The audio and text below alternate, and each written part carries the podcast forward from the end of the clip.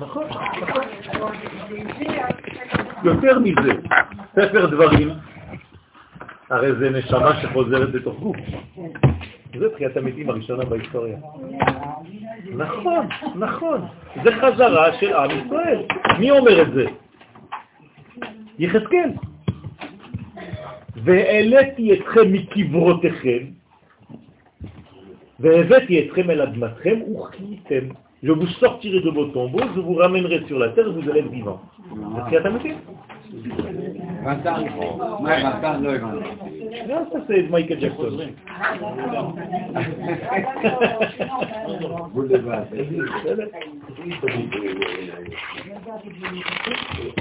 טוב, יש כמובן גם מוות כזה, שלעתיד לבוא גם המתים פיזית חיים, אבל השלב הראשון של זה זה עם ישראל שחוזר לארץ. טוב, אנחנו באותיות חלק ג' אה. רגע, נגענו בבית? בוודאי שנגענו בבית, זה היה שבוע שעבר. בטח, זה הקדמה, זה הקדמה. אוקיי, mais je les ai sortis. עזוב. כן. אבל הרבה זמן.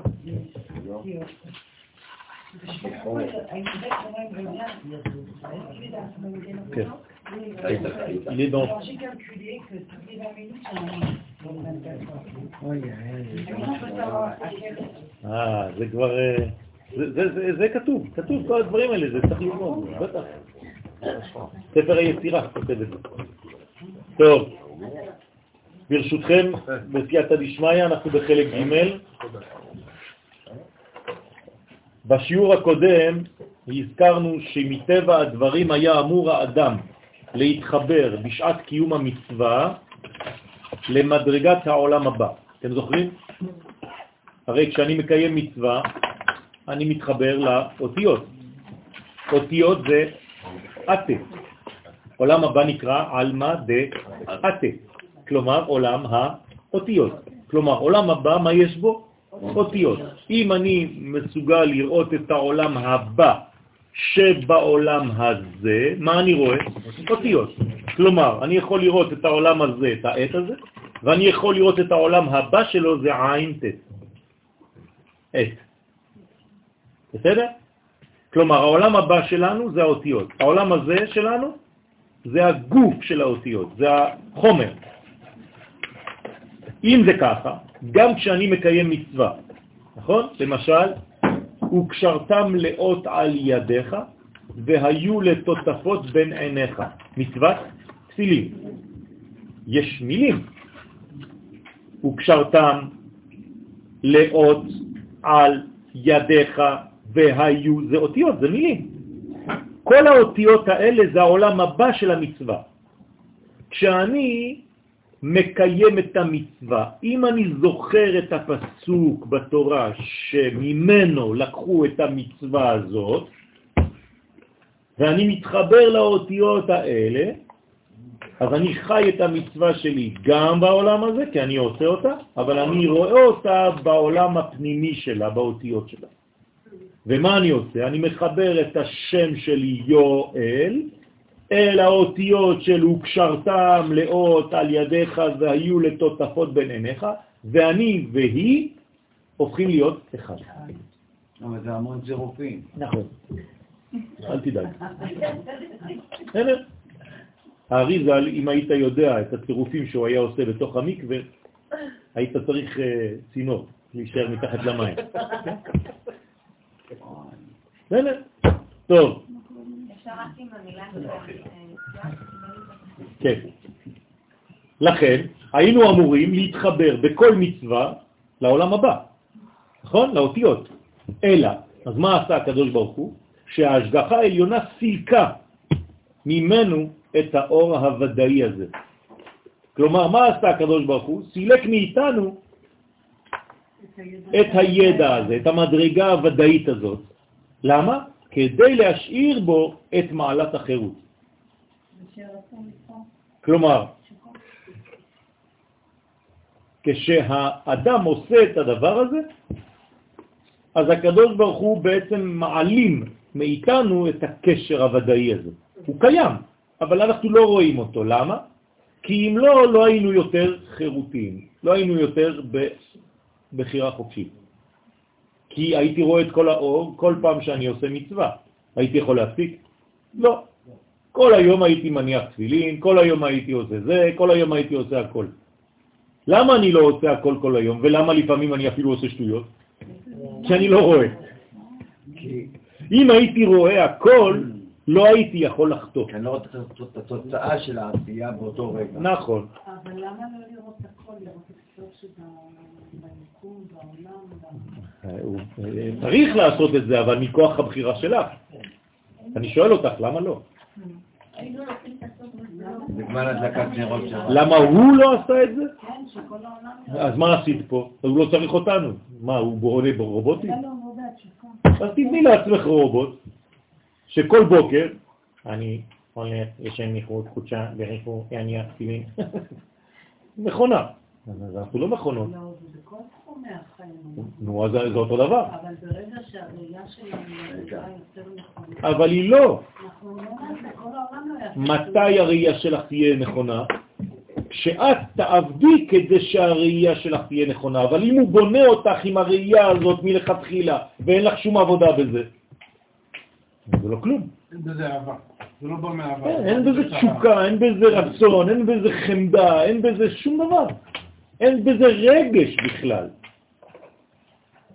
אבל אם את בונה את זה בחיים שלך ומגיעה לשלב הזה, למדרגה הזאת, לעשות את המצווה בצורה כזאת, בוודאי. יש רבנים גדולים מאוד, שהם כשהם היו מגיעים לספר דברים, בגלל שהספר הזה כל כך מרגש, הם היו קוראים בתורה עם מפית, עם מפה,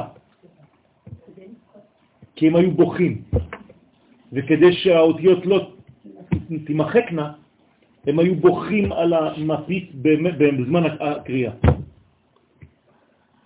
זה אנשים שעבדו על זה. אנחנו, כשאנחנו קוראים אלה דברים, אתה יכול לזמר כמה שאתה רוצה, פייטן מעולם הבא, לא אכפת לך ממה שאתה אומר בכלל. צריך להיזהר מאוד, להיות. אני לא מזלזל. לא בטוח שלא אכפת לך. ברגע שאתה רואה ואתה מבין, אז כן אכפת לך. אבל איך, איך אתה רואה ואתה מבין? כמה זמן עבדת על זה? 60 שנה? אז אתה יכול להגיד לי שאתה רואה ואתה מבין. אין דבר כזה רואה ומבין ככה. אין דבר כזה. אם לא עמלת, יגעת ומצאת, תאמין. לא יגעת ומצאת, אל תאמין. אין דבר כזה.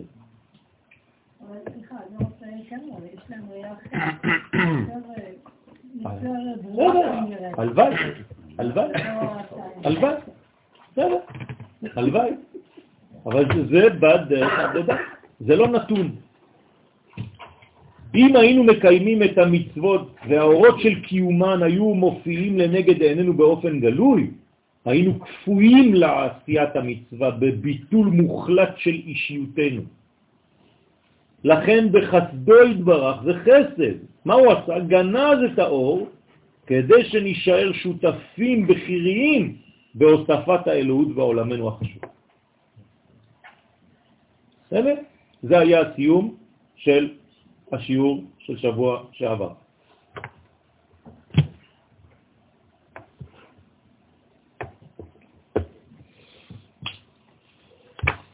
הרב קוק מסביר שהמצוות שהאדם מקיים מוסיפות לו תורה וחוכמה.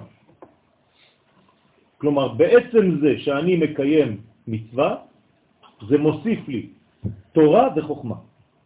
כלומר, דרך המצווה, המצווה היא כמו צינור שדרכו זורמת לעולם הזה חוכמה אלוהית. ומה זה חוכמה? הוראה, כלומר תורה, אור. במילים אחרות, כשאני מקיים מצווה, אני מזרים לעולם הזה חוכמה, והחוכמה הזאת, כשהיא עוברת דרכי, גם אני ניזון ממנה. זאת אומרת, זה מישהו אחר אחרי המצווה הזאת. נכון, בדיוק ככה. אם אתה אותו אדם לפני ואחרי המצווה, המצווה שלך הייתה חסרה, ריקה, בלי כנפיים, בלי לא יודע מה. בסדר? סתם עשית אקט חיצוני. לא הייתה הכוונה שלך, הפנימיות שלך בתוכה. ויש הלכה. אם אני מקיים מצווה בצורה כזאת, האם אני קיימתי אותה או לא? לא. אבל אמרנו מתוך שלא לשמה ולשמה. זה משהו אחר. אה, למה? זה לא אותו דבר. אם אדם מתעורר בלילה, כן, הוא ישן עכשיו, הוא חולם שהוא מניח תפילין. הוא קם כמו רובוט, הולך, לוקח את התפילין ומניח אותם. הוא בתוך החלום שלו. הוא הניח תפילין או לא? לא הניח. למה? כי המחשבה שלו לא הייתה שם. בסדר? כלומר, שיש לראות את קיום המצוות כמנגנון של קשר עם העולם הפנימי שנפתח בפני האדם בעת עשיית המצווה. כל פעם שאני ניגש למצווה, אתם זוכרים לא לעשות מצווה, אלא לגשת, זאת אומרת, עם כל הכובד, עם כל המשקל שיש במצווה, זה דבר אחר. זאת אומרת שזה קשר בין העולמות, ואני נקשר באותו רגע, אני הופך להיות צוות, מצווה מלשון צוות, עם נותן המצווה. מי זה נותן המצווה? הוא, הקדוש ברוך הוא. למה הוא נותן לנו מצוות? לא, כי זה שלו, כי זה שלו. אין לנו מצוות, הן כולן שלו. הכל זה מצוותיו שהוא, והוא קידש אותנו במצוות שלו. כלומר, הוא מאפשר לי לעשות, אני, כן, עבודה שלו. זה כאילו אני עכשיו אומר לאצבע שלי וליד שלי, תרימי לי את הכוס. ככה הקדוש ברוך הוא מצווה עלינו, אנחנו אצבעות הידיים שלו, להרים את הכוס, למשל. הבנתם? מי ציווה עכשיו על הכוס? מי עשה את הפעולה? אני, לא האצבעות שלי. ברור, כן. כלומר, הקדוש ברוך הוא עשה את המצווה דרכי. יפה, לכן אנחנו נקראים עושה דברו. אתם מבינים מה אני אומר פה? טבעי? איך טבעי? יש רק MTV, אני לא יודע אם זה... אה, טבעי. כן, אבל זה, זה, זה טבעי לנו, אבל זה מתנה, הטבע הזה. אני צריך לחפש, לחזור לטבע הזה. אמרתי לכם, אנחנו קיבלנו מתנה מהקדוש ברוך הוא. אנחנו שייכים לעם ישראל, אבל המתנה הזאת היא כזאת. יש לה עטיפה, אותה. הנה המתנה.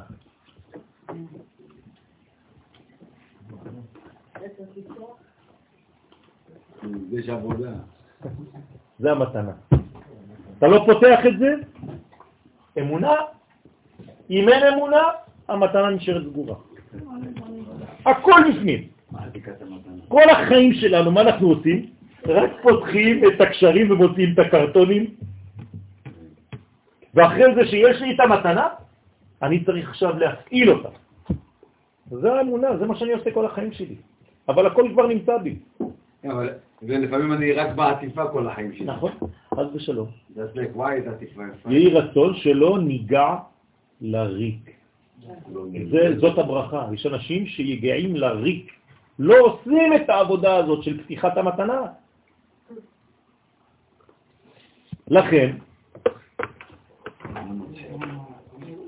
כמנגנון של קשר עם העולם הפנימי שנפתח בפני האדם בעת עשיית המצווה. ודרך הצינור החדש הזה, כל פעם שאני עושה מצווה, אני פותח צינור חדש, מתווסף אור המוחלט בעולם הזה. כלומר, האור האינסופי, יש יותר עכשיו פה. עכשיו אנחנו מקיימים מצוות לימוד תורה. מה הפסוק של המצווה הזאת? והגית בו יומם ולילה. אז אנחנו עכשיו בלילה, נכון? בסדר? אנחנו עכשיו ב- בלילה. והגית בו יומם. היומם זה מתי שזה השמש זורחת, והלילה זה בלילה.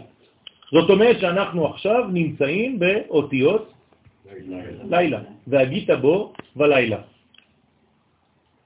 אני צריך לחבר את האותיות שלי לפסוק הזה, והגית בו יומם ולילה, ואז אני הופך להיות ככה. והגיתה בו. אני לא, בכוונה אני עושה הכל ביחד. בלילה. יומם ולילה, ואני מכניס את האותיות שלי פה. כן, יו-. אל. והלאה, ועוד? הפעם. בסדר? כי זה ההתחלה, לא חשוב, זה רק כדי להמחיש לכם מה קורה.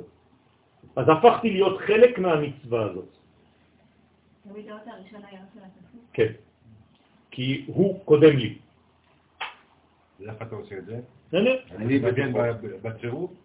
פשוט מאוד אני מכוון לזה, לא צריך לי, אני רק עכשיו ממחיש לכם, אתה לא תעשה את זה כל פעם, כי לא יהיה לך זמן לכלום. תקרא את המילה. פשוט, תראה מה זה. עזוב, ורק תחשוב על זה. שאתה עושה את זה, אתה לא יודע עכשיו, לא יודע לכוון, לא יודע כלום. אני רק משתף את עצמי בתוך כל זה. וגם אתה עושה את המילה בשלמות. נכון. היא ואני הופכים להיות דבר אחד עכשיו. עכשיו, מה קורה? אומר הרב קוק, זה הטקסט שלו עכשיו, במודגש, נוהרות עלינו אותן האותיות של מקורות התורה. כלומר, כשאני עושה את זה, נוהרות עליי. מה זה נוהרות? זורמות, נהר. נהר זה לא רק אור, זה גם נהר, זה מים. זה גם אור וגם מים. נהור בערבית. נוהרות עלינו אותן האותיות, כלומר, של מקורות התורה. זה המקור של התורה, נכון? והגית בו יומם ולילה. אז האותיות האלה, בזמן שאני לומד תורה ומלמד תורה, מה קורה? האותיות האלה זורמות דרכי.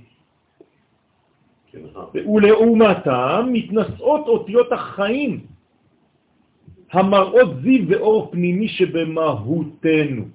האור של המהות שלי יואל, ועוד כמה מילים ואותיות שאני לא עכשיו פותח את זה, כי יש לנו עוד שמות אחרים מבפנים. אתה לא לא, משהו קטן. כן, משהו קטן. האותיות שהשם שלי מתחיל ומסיים. כלומר, האותיות שלי, יואל, זה ימין השם עושה חי. חי. מתחיל ביוד ומסתיים בלמד כמו יואל. כן.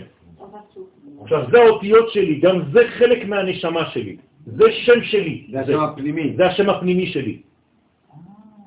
עכשיו, אם אני לוקח כל האותיות האלה, מכניס אותם עם האותיות של זה, אתם מקבלים צירופים של עולמות. נכון. עכשיו, וכאמור לאל, האותיות הבונות את המצווה, כן? כגון, למשל, דבר אל בני ישראל ועשו להם ציצית. זה מה שכתוב בתורה על הציצית, דבר אל בני ישראל, ככה כתוב, ועשו להם ציצית. אז אני, אני לוקח את הפסוק הזה, מתמזגות עם אותיות נשמת האדם המקיים אותה, ומן החיבור הזה נולד אור חדש בעולם ויש בזה תוספת חיים. בסדר? ממשיך הרב, ותסיסת הרת עולמים מתהווה. יש תסיסה, מה זה תסיסה? תסיסה זה אמבויונמן, כן, אבוליציון. כן, תסיסת הרת עולם. מה זה הרת עולם? מתי זה? ראש השנה. היום הרת עולם, היום יעמיד במשפט כל יצורי עולם. כל פעם שתוקעים בשופר, אומרים את זה אחר כך. זאת אומרת שבאותו רגע זה כאילו אתה נולד, הריון, מחדש, מתהווה. עוז חדוות נועם. מה זה עוד עוז חדוות נועם? כוח. מלכות, יסוד ובינה. גבורת קודש וששון, גבורה, חוכמה ויסוד. עדנים, חוכמה. מתהווה ברוחנו פנימה. כלומר, כל הספירות, אומר הרב את זה בצורה שירית, כל הספירות הופכות להיות מנגנון אחד שפועל. כלומר, כל המנגנון שבבית החרושת שלך, הכל פועל, הכל חי. זה מתסכל, לא עשיתי עוד מצווה אחת. בסדר, עשית, אל תדאג. בכל היקום מתחדש אור וחיים. במילים אחרות אני מוסיף חיות. אם אני ואתה והיא, וכולם עושים את זה, כמה אור. אתם מבינים למה לימוד הזוהר יכול לשנות את כל העולם? זה אקספוננציאלי. לא. נכון. הוא לא רק לא יכול להיות חולה, הוא מבטל את המוות. אם היינו יודעים לחיות לפי זה כל הזמן, לא היה מוות, זה מה שיהיה לעתיד לבוא. עכשיו תדמיינו עם שלם בארץ ישראל שפועל ככה. מי יכול בכלל להתקרב אלינו? נכון.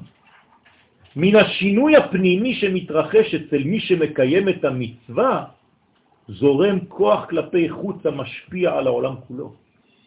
העולם מוכרע על ידינו לזכות. כלומר, יש כמו משקל והזכות יותר כבדה עכשיו. כל העולם הולך לכיוון של זכות. ולפי העומק הרעיוני הזה, הרי שגם העולם נידון בזכות מעשה האדם לזכות ולא לחובה. כלומר, הכל תלוי בנו. על כל פנים, אומר הרב, מתווסף אור ויושר, רצון וסובע טוב פנימי. כלומר, האדם מרגיש שהוא שבע, שהוא שקט, כמו אחרי האוכל שאתה אומר, אני כבר לא יכול, כיף לי, אני רק הולך לנוח, אני יושב, אין לי לאן ללכת. נכון, מתי עצבנים? כשרעבים. תיקחו איזה נער בן 16-17 שהוא אוכל עוף שלם לבד, כן? מפרק לך אותו, לא הבנת כלום. אותו דבר אתה צריך להרגיש כשאתה עושה מצווה. איך מתמזגים האות? איך מתמזגים האותיות? האותיות עם הנשמה? עם ה... מה זאת אומרת איך מתמזגים? פשוט מאוד, הם הופכים להיות חלק מהתורה. הרי כל התורה כולה זה רק אותיות ושמות, נכון? אני מכניס פשוט, אני משתף את האותיות של הפסוק לאותיות של השם שלי. ככה כמו שעשיתי פה. אני מכניס בכל אות את האות שלי. למשל י' כ' ו' כ', אני כותב י' כ' ו' כ', י' כ' ו' כ', הנה, זה שם השם. אני לוקח את זה, אני לא... ואני מכניס בפנים את השם שלי. י' ו' א' ל'. זה נקרא מתמזג.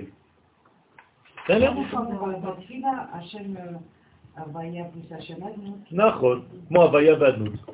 אסור שהם ייגעו אחד בשני, האותיות. למה?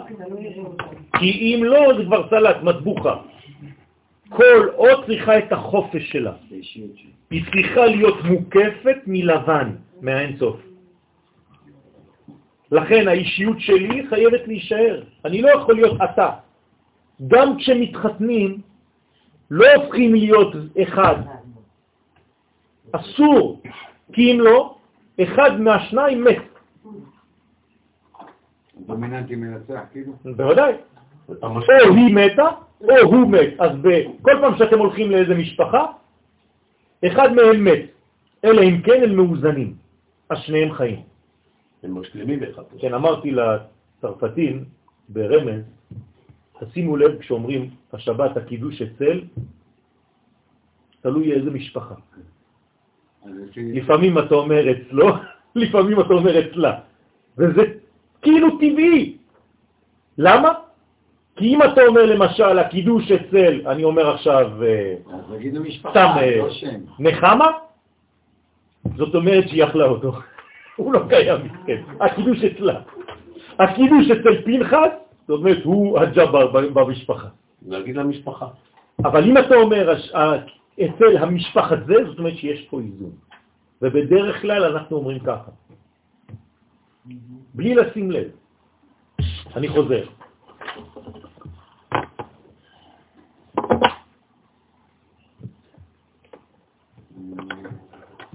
כלומר, מה שאדם, עכשיו, יושר. הרב ממשיך, ביושר ורצון טוב. כאן יש לגלות שמהלך זה מיוחס לגלות. כל מה שאמרתי עד עכשיו כן. זה גלות. מה?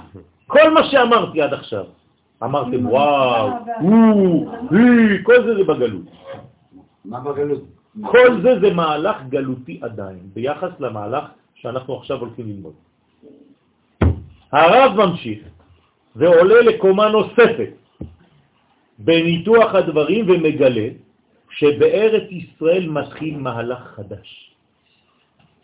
בארץ ישראל, אומר הרב, מתגדלות האותיות. זה כבר לא אותיות קטנות, זה אותיות גדולות שהן בבינה, אתם זוכרים? זאת אומרת, אנחנו כבר בעולם הבא, אותיות גדולות. כלומר, כל מה שאמרתי פה זה אותיות רגילות, כולם יכולים לעשות את זה. בארץ ישראל, כל מה שאמרתי עכשיו, תהפכו את זה לאותיות גדולות. בדיוק. כי למדנו שאותיות גדולות כמו ב' של בראשית, זה בבינה, אותיות רגילות זה זעיר אנפין, ואותיות קטנות זה מלכות. אז בארץ ישראל, כל מה שאמרתי לכם פה זה גדול. מה זה אומר שזה אותיות גדולות? מה אכפת לי שזה באותיות גדולות? לא, בארץ יש גדלות מיוחדת. גדלות של מה? של ה... מוכין דגדלות. ארץ ישראל זה מוכין דגדלות, לכן הכל אתה צריך לראות בגדול. הבנתם מה הוא אומר פה? זאת אומרת, זה לא תפיסה. אבל כתוב זה גם על הצד הימני של. איפה? זאת אומרת, אה, זה גם הצד הימני. שמה? אה, איפה, איפה, במה? כי מוחים בגדלות ולמעלה אין דינים שם. נכון. אז אה, בגלל זה שאומרים הגדלות זה גם חסד. נכון. נכון, הגדולה, כן, נכון. אני מדבר עכשיו על בניין כללי, לא רק בניין של אותיות. כלומר, כשאתה נמצא בארץ ישראל, אתה צריך לגדול. כלומר, לחיות באקסטרה לארג', להיות לארג' בנפש, לא להיות קמצן, לא להיות, פשוט לראות הכל בגדולה. אני יכול למשל, אפילו בתורה, להתקמצן, לשמור את השיעור הזה בשבילי, אני יודע אותו, אני כתבתי אותו. מה אני צריך לתת שיעור? לא. בארץ ישראל אני צריך להיות במצב של נתינה, של השפעה. זה נקרא גדול. גדול זה מי שלא שומר לעצמו את מה שהוא יודע, אלא מעביר, משפיע. משפיע. כלומר, זה התיקון הגדול של העולם. רצון לקבל שהופך להיות השפעה. רגע, אבל ואיך אני בטוח שאני אמצא את ה... כביכול המושפע שלי שאני רוצה להשפיע. אל תדאג, ברגע שיש רב, יש כבר כלי שמחכה לו. כלומר, ברגע שיש לך רצון להשפיע, אתה כבר תמצא. הרב מוצא את. התלמיד, לא התלמיד מחפש רב. אה, חשבתי שאני מצאתי. בסדר? אני מצאתי אותך. היית עוף שהכנסתי אותך לתנועה, עוף נועה. כן? בארץ ישראל מתגדלות האותיות של נשמתנו, כלומר אני צריך לראות את יואל בענק. י' גדולה, ו' גדולה, א' גדולה ול' גדולה, כאילו, שלט חוצות.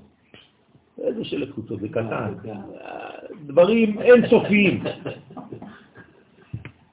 שם, בארץ ישראל, מחשיפות הן נהרה. כלומר, רק פה, בארץ ישראל, יש את החשיפה, לא, חשיפה, גילוי של הנהר הגדול הזה, של הנהרה, של הזרימה. לכן זה אותיות גדולות. כמה שזה יותר גדול, כמה ש... אל תפחד. אדרב, תוסיף. אל תפחד. כל מה שאתה תוסיף יוסיפו לך. אדם שהוא קמצן, לא נותנים לו. אדם שהוא לארג' נותנים לו עוד יותר, כי הוא נותן. ככה זה בחיים, רבותיי.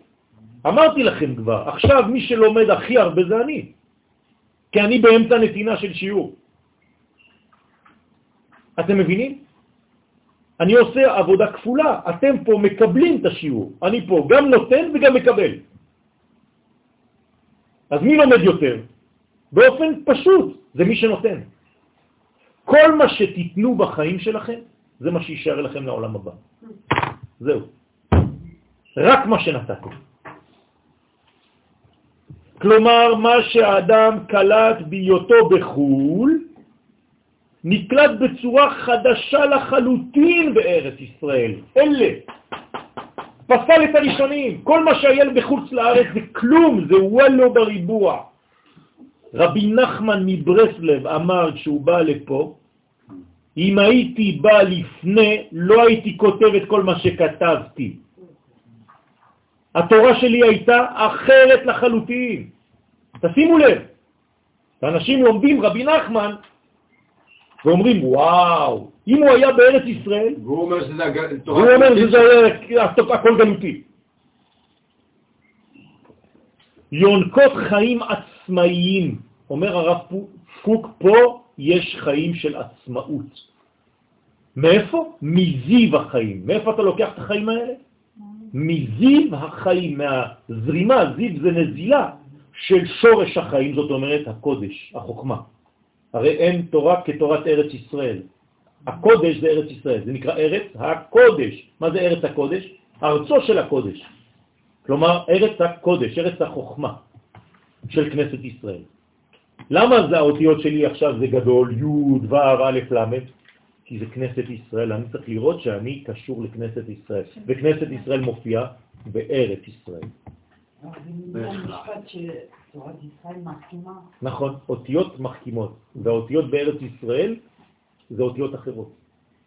לעומת הפעולה המיוחסת ליחיד בחוץ לארץ, שם הוא יחיד, אז האותיות שלו קטנות. בארץ ישראל נעשות הפעולות כחלק מן הכלל. אני לא לבד, זה עם ישראל שפועל על ידי. תשימו לב, זה דברים חזקים מאוד. בספר אורות התורה מסביר הרב את ההבדל המהותי בין תורת ארץ ישראל לבין תורת חוץ לארץ. תסתכלו מה הוא אומר. כל מה שהוא קטן ופרטי, כלומר איך הוא מכנה את התורה של חוץ לארץ? קטן ופרטי. אינדיבידואליזם, שמאל. שמאל אינדיבידואליזם. מכל הרעיונות הרוחניים בכלל, ובייחוד אותם המסתרעים על מרחב הגדול אשר לתורה ולאמונה, כלומר, לא רק דברים שטותיים, זה כבר קטן, אפילו בתורה ובאמונה. כשהוא נזכר מצד תורת חוץ לארץ, נעשה גדול וכללי מיד כשהוא שואף את אווירת בארץ ישראל בקרבו. גם אם הוא עכשיו נמצא בחוץ לארץ, אם הוא רוצה להרגיש את הגדלות הזאת, הוא צריך לחשוב שהוא בארץ ישראל, בנשמה שלו. בסדר? אני... כששאלו את הרבי מלובביץ' איך הוא לומד תורה, והוא נמצא שם, שאלה אמיתית. הוא אמר, אני לא פה במחשבה שלי, בגוף שלי, בנפש שלי, אני כל הזמן בארץ ישראל. רק בזכות זה הוא יכול לקבל גם שם. אבל אם הוא מנותק מפה, אם הוא לא מבין את הדבר הזה, הוא לא יכול להיות גדול. הוא קטן. למרות שהוא לא בא למרות שהוא לא בא, אף פעם. כן, אף פעם, כן, הכוונה הפנימית שלו זה פה. זה מה שצריך להיות. לא, זה משהו אה, עליון, אי אפשר לדבר. תורת חוץ לארץ, אומר הרב, אינה מכרת רק לדאוג בעד הנפש הפרטית. כלומר, בחוץ לארץ דואגים רק לאינדיבידואליזם שאני. פרטי. סליחה אם אנחנו מקבלים אה, בגדלות. כן, מוחין בגדלות. מה מקבלים בפסח ושבועות? מקבלים מוחין בגדלות בקומה של גדלות. כן. כמה איקס, כמה אקסל יש? יש הרבה, נכון? יש חנות, ראיתי שמונה אקס ואחרי זה אל קטן. נכון? אני כבר שניים או שלוש. מה אני אעשה? הנה, זה שלוש אקסל כבר. עכשיו, כל זה זה פרטי. בעד השלמתה הרוחנית והחומרית. כלומר, מה משלים אדם דתי בחוץ לארץ? את החומר שלו ואת הרוחניות שלו, אבל בצורה פרטית. הזמנית והנצחית, גם אם מדובר בנצח וגם אם מדובר בזמן. הכל פרטי, אינדיבידואלי. כלומר, הוא חושב לעולם הבא של עצמו, ולעולם הזה של עצמו. זה מה שמעניין אותו. וגם שאין להם מודעות של הכלל. אין מודעות של כלל. לא כן, אומר הרב, היא תורת ארץ ישראל. לא כן. היא דואגת בעד הכלל, בעד האומה, בעד נשמתה ורווחה, או רוחה. בעד גופה ונפשה. בעד ההווה של כולה ובעד העתיד של כולה. תשימו לב, פה יש עתיד, שם אין עתיד. אנחנו חושבים על הכל בגדול בשביל כולה, בשביל כנסת ישראל פה. ככה צריך להיות. ובעד הרושם החי של העבר של כולה כאחד. זאת אומרת, הכל, העבר, ההווה, העתיד של כל כנסת ישראל כולה. כלומר, אנחנו פה נשאפים לגודל, אי אפשר להסביר את זה. הפרטים כולם, אנחנו פרטים, לא, מתכנסים בקרבה, כאילו נכנסים, מתקפלים בתוך כנסת ישראל ומתעלים בעילוייה. אנחנו עולים יחד איתה. כלומר, יש לך עלייה כפול מיליארד של מיליארדים. אתה לא מבין בכלל. למה? אתה חלק מהאומה. אומה זה רק בארץ. ומי כעמך כישראל גוי אחד בארץ. אומר הזוהר, רק בארץ ישראל נקראים גוי אחד. בחוץ לארץ אנחנו קהילות, מקסימום. נכון. זהו כלל החידוש הפנימי, אומר הרב, העמוק והמרהיב של תורת ארץ ישראל. סליחה, יש רבנים בחוץ, בלי להגיד, כן, כן, כן. שמרגישים שהם גדולים שמה, למה הם מפרדים יש בעיה, אני לא רוצה לדבר, אבל... נכון, יש בעיה, אני מדבר על השיעור הזה בדיוק בתשעה באב. על הדבר הזה, בעזרת השם. אבל אתה יודע שהם יתבלעו פה. הם אמורים להיבלע פה. אני הולך לדבר על זה, מאיפה נובע הפחד הזה, של האנשים האלה שלא אומרים לקהילות שלהם לעלות, והם בעצמם לא חושבים על זה. למה? מאיפה זה בא? שהיא, אז התורה של ארץ ישראל, מכשירה, מכשירת את כל הדעות והרעיונות הפרטיים, שהם הולכים דילולים, דלולים ופזורים באוויר ארץ העמים, שיעשו כולם אגודה אחת. בארץ ישראל כולנו אגודה אחת. אנחנו לא כבר בדילול. מה זה דילול? דל. דל זה חלש, אין חולשה, כי אנחנו אגודה אחת, שילבשו מגמה כללית, אנחנו לבושים מהמגמה הכללית של כנסת ישראל, מיוחסת לחיי האומה כולה מצד השפעתה של ארץ ישראל. כלומר, הרב פה כל הזמן חוזר, חוזר, חוזר, כדי שנבין שזה דבר שאנחנו אפילו במילים שלנו לא יכולים להבין אותו. דבר גדול מאוד, עצום מאוד. בספר, חסד לאברהם מסביר הרב חידה, זכר צדיק וקדוש לברכה, שכל מי שדר בארץ ישראל נקרא צדיק. כך הוא אומר. כי אם הדבר אינו נראה, סליחה, אפילו, זה, יש פה בעיה, אפילו אם כי, זה לא כי אם, אלא אם כי הדבר אינו נראה לעיניים. מלגרי. כלומר, אפילו שאתה רואה שהוא רשע, תדע לך שהוא צדיק. כך אומר הרב. למה? שאם לא היה באמת צדיק, הייתה ארץ ישראל מקיאה אותו ממנה. את מאה, אז אני שואל שאלה, באמת? האם ארץ ישראל מלאה איפה רק בצדיקים? תשובה, אלא שכוונת הרב לומר שמצד הכלל המופיע בארץ ישראל, הם יונקים את המעלה הזאת, שאינה מופיעה בחוץ לארץ אם אין האדם קשור לערכי התורה כראוי. זאת אומרת שבחוץ לארץ, אם אתה לא קשור לתורה, אתה רשע. למה? כי אין לך אפילו אפשרות אחרת להיות קשור למשהו. פה, גם אם אתה לא קשור לתורה, עצם העובדה שאתה חי בסביבה הזאת של ארץ ישראל, אתה קשור לכלל ואתה צדיק כללי, גם אם אתה רשע פרטי. רגע, זה לא פוגם. זה פוגם. אנחנו לא אומרים שזה אידיאל. רגע, לא אמרנו זה אידיאלי, אבל הוא צדיק מבחינה כללית, ורשע מבחינה פרטית. האידיאל זה צדיק בשניהם. אבל אבל, תשימו לב מה הוא אומר פה, לפי זה, בן אדם דתי מאוד בחוץ לארץ הוא צדיק פרטי, אבל ביחס לכלל הוא רשע, חז ושלום. כי הוא לא חי בכלל. זאת ועוד, הרי שארץ ישראל אינה מקיאה את כל המכונים היום בשם חילונים. עובדה, יש חילונים שהארץ עדיין לא הקיאה אותם, והיא לא מקיאה אותם. אז איך זה עובד? צדיקים. יפה. אלא שלא מדובר בהגדרה המקורית של הרשע. גם כשאתם רואים היום אנשים חילוניים, הם לא רשעים, אלא שכל אלה אינם אלא בגדר הלכתי הנקרא תינוק שנשבע. תדעו לכם את זה. כל החילונים של היום הם תינוקות שנשבו.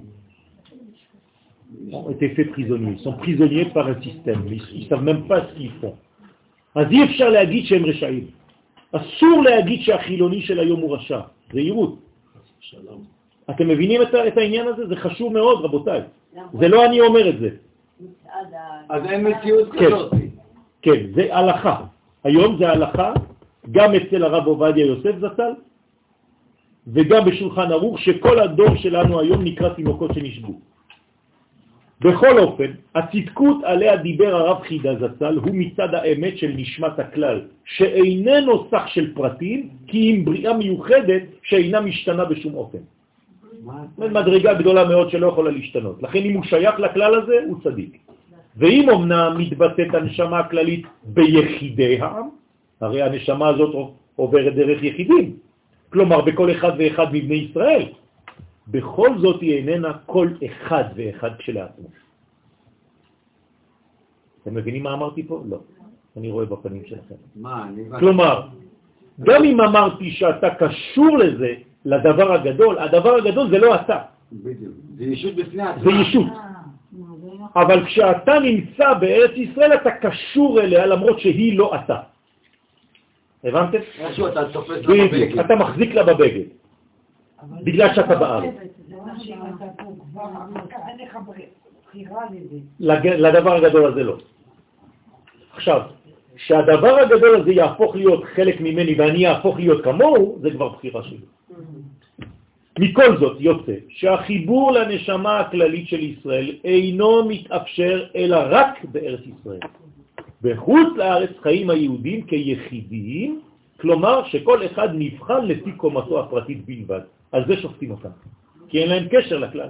כלומר, בראש השנה, כשהקדוש ברוך הוא פותח ספר, הוא רואה איפה אתה חי, הוא אומר, זה צדיק כללי, אם הוא חי בארץ ישראל, הוא כבר צדיק כללי. הוא כבר, כבר כתוב בספר של צדיקים. למרות שבמעשים הפרטיים שלו הוא מחלל שבת, לא אוכל כשר והכל. אז הוא רשע פרטי. וגם זה לא נכון כי הוא תינוק שנשבע. בחוץ לארץ דנים אותך על מה? על הצדקות הפרטית שלך. איך אתה מתנהל על פי התורה. לא, נכון רק מאז שיש לנו... מלכות. נכון, מדינה. נכון. בפוטנציאל אפילו ביהודים של חוץ לארץ יש להם מדינה. לא. פוטנציאל. לא. יש להם אפשרות לעלות. יפה. אז אפשר להגיד שהמושג של תינוק שנשבע גם שייך להם. נכון. אז לא לא לעשות הפרדה בין היהודים. נכון. נכון, רק שהוא לא חי במנגנון הכללי הזה. אבל יש לו אפשרות בפוטנציאל. זאת אומרת שזה עדיין... עוד פעם, אפשר להגיע לזה. הוא לא יכול, אתה לא יכול, ההנחה הזאת שאתה עושה, היא נובעת מאהבת ישראל, אתה צודק. אבל אי אפשר להשלים איתה. למה? כי אם לא, אז אתה מבטל את כל מה שהתורה אומרת. אתה מבין? גם אני, ברשע שהגדרתי תינוק שנשבע פה, לא מוותר על זה שהוא צריך לקיים תורה ומצוות. כן. אותו דבר אסור לי לוותר על זה שהוא חייב לעלות לארץ. סליחה, תינוק שנשבע זה בעצם חיסרון שקיים להגדיר נכון, נכון. אז- הוא צריך לגדול, כלומר להפסיק להיות תינוק. למה אומרים תינוק שנשבע? למה לא אומרים הגבר שנשבע? כי הוא לא רק נשבע, הוא גם תינוק. כלומר אין לו דעת, לתינוק אין דעת. אז לפעמים עדיף לא להגיד למישהו את האיסור שהוא עושה. אתם יודעים את זה? כי כל עוד והוא עושה את הדבר בלי שהוא יודע, זה פחות חמור. נכון, נכון, אז לא שאין לו דעת, יש לו דעת. אין לו דעת פועלת. אין לו רצון. אין לו דעת, זה לא... אמרתי עוד פעם, זה המתנה, אבל אם לא פתוחה, אין. זה כאילו אין. אני מסיים. ישנו ביטוי בגמרא, אווירה בארץ ישראל מחכים. זה ביטוי של הגמרא. האוויר של ארץ ישראל, רק אוויר, נותן כבר חוכמה. והרב מסביר, אה? כן, כן, נכון, חסר יוד. לא מבין את זה. אה, היוד במקום אחר, לא נכון. כן. זה באור. כן, זה- הזוהר. זה בזוהר, כן. זה בתיקוני זוהר. תיקון 21. והרב מסביר את הגודל הרענן של אותיות החיים, אנחנו באותיות, כן? אומר הרב, את הגודל הרענן של אותיות החיים הללו בארץ ישראל, בזיו תפארת, כלומר במקסימום שאפשר, בידידות נעימה, כלומר אנחנו הופכים להיות יד ביד, ידיד עם הקדוש ברוך הוא פה, ובגבורת רעם, יש לנו, אנחנו הופכים להיות גיבורים, הדור שלנו הופך להיות דור של גיבורים בגלל שהם בארץ. רעם, עליזה, מלאה שפעת קודש, כלומר אתה רואה את כל הקודש הזה ברעננות, בצעירות הזאת, כל הכתוב לחיים בירושלים, ככה אומר הפסוק. כלומר, כל מה שכתוב זה רק למי שחי בירושלים. ירושלים זה ארץ ישראל. כל ארץ ישראל נקראת ירושלים. כלומר, שאותיות הקודש מתגדלות בירושלים, אך מוסיף הרב תקווה למי שאינו נמצא בארץ ישראל. ובכל זאת משתוקק לה. כלומר, מי שנמצא בחוץ לארץ, אבל הוא כל הזמן רק רוצה לבוא, יש לו תקווה. מה אומר הרב? הציפייה לראות בהדר ארץ חמדה. או אדם שכל הזמן בוכה כי הוא לא יכול בינתיים, אבל הוא רוצה להיות פה, בארץ חמדה. השקיקה הפנימית לארץ ישראל מגדל את אותיות הקודש, את אותיות החיים העצמיות, הישראליות שבפנימיותנו ועצמיותנו, היא מגדלם גודל רוחני פנימי. אחר נולד, אחד נולד בה ואחד המצפה לראותה. במילים פשוטות, גם מי שחי עדיין בארץ, בחוץ לארץ, אבל כל הזמן רק חולם ומצפה לעלות, גם הוא יכול לראות את האותיות הגדולות. אני במערב. אז למה שהם ירצו לעלות אם כל הזמן בציפייה? לא, אם זה ציפייה אמיתית, זה ציפייה של עלייה, זה לא בלוף? זה ציפייה של עלייה, לא. אתה לא יכול להגיד ככה. אם אני מצפה ללכת למקום, זאת אומרת שבהזדמנות הראשונה שלי, אני אעשה את זה. אני אעשה הכל כדי לעשות את זה. אם לא, זה שקר. בסדר, זה מה שהרב אומר. זה צריך להיות אמיתי. זה לא אותו אחד שאומר לו, אה, בשנה הבאה בירושלים, כן? והוא נמצא בניו ג'רזי. ואז אז, אז כולם שרים, כולם שמחים, והאישה בוכה. אז הבעל אומר לה, honey, what happened? אז היא אומרת לו, לא, I don't want to go to Israel. כיף לי פה בניו ג'רזי. אז מה הוא אומר לה? honey, it's just a song. אתם מבינים? זה רק שיר. זה פולקלור, כולם אומרים לשנה הבאה בירושלים. אנחנו לא מאמינים במה שאנחנו אומרים. זה, אני לא מתכוון לאנשים כאלה. אני מתכוון לאנשים שבאמת עושים הכל כדי לעשות את זה. אז אז היום... כלומר, אחד שנולד בה ואחד שמצפה לראותה. אתה מצפה לזה זה כאילו ממש אנוס. בוודאי. יש לו ציפייה, גם בעיניים. ולציון יאמר איש ואיש, כלומר שניהם יולד בה, כאילו הם נולדו פה. אפילו זה שנמצא עכשיו שם ורוצה להיות פה באמת, כאילו נולד פה. והוא יכוננה עליון, השם יספור בכתב עמים, ויולד שם סלע. זאת אומרת שהקדוש ברוך הוא לוקח בחשבון את מי שבאמת מבין את הרעיון הזה ורוצה להיות חלק מהדבר הזה, גם אם הוא עדיין שם.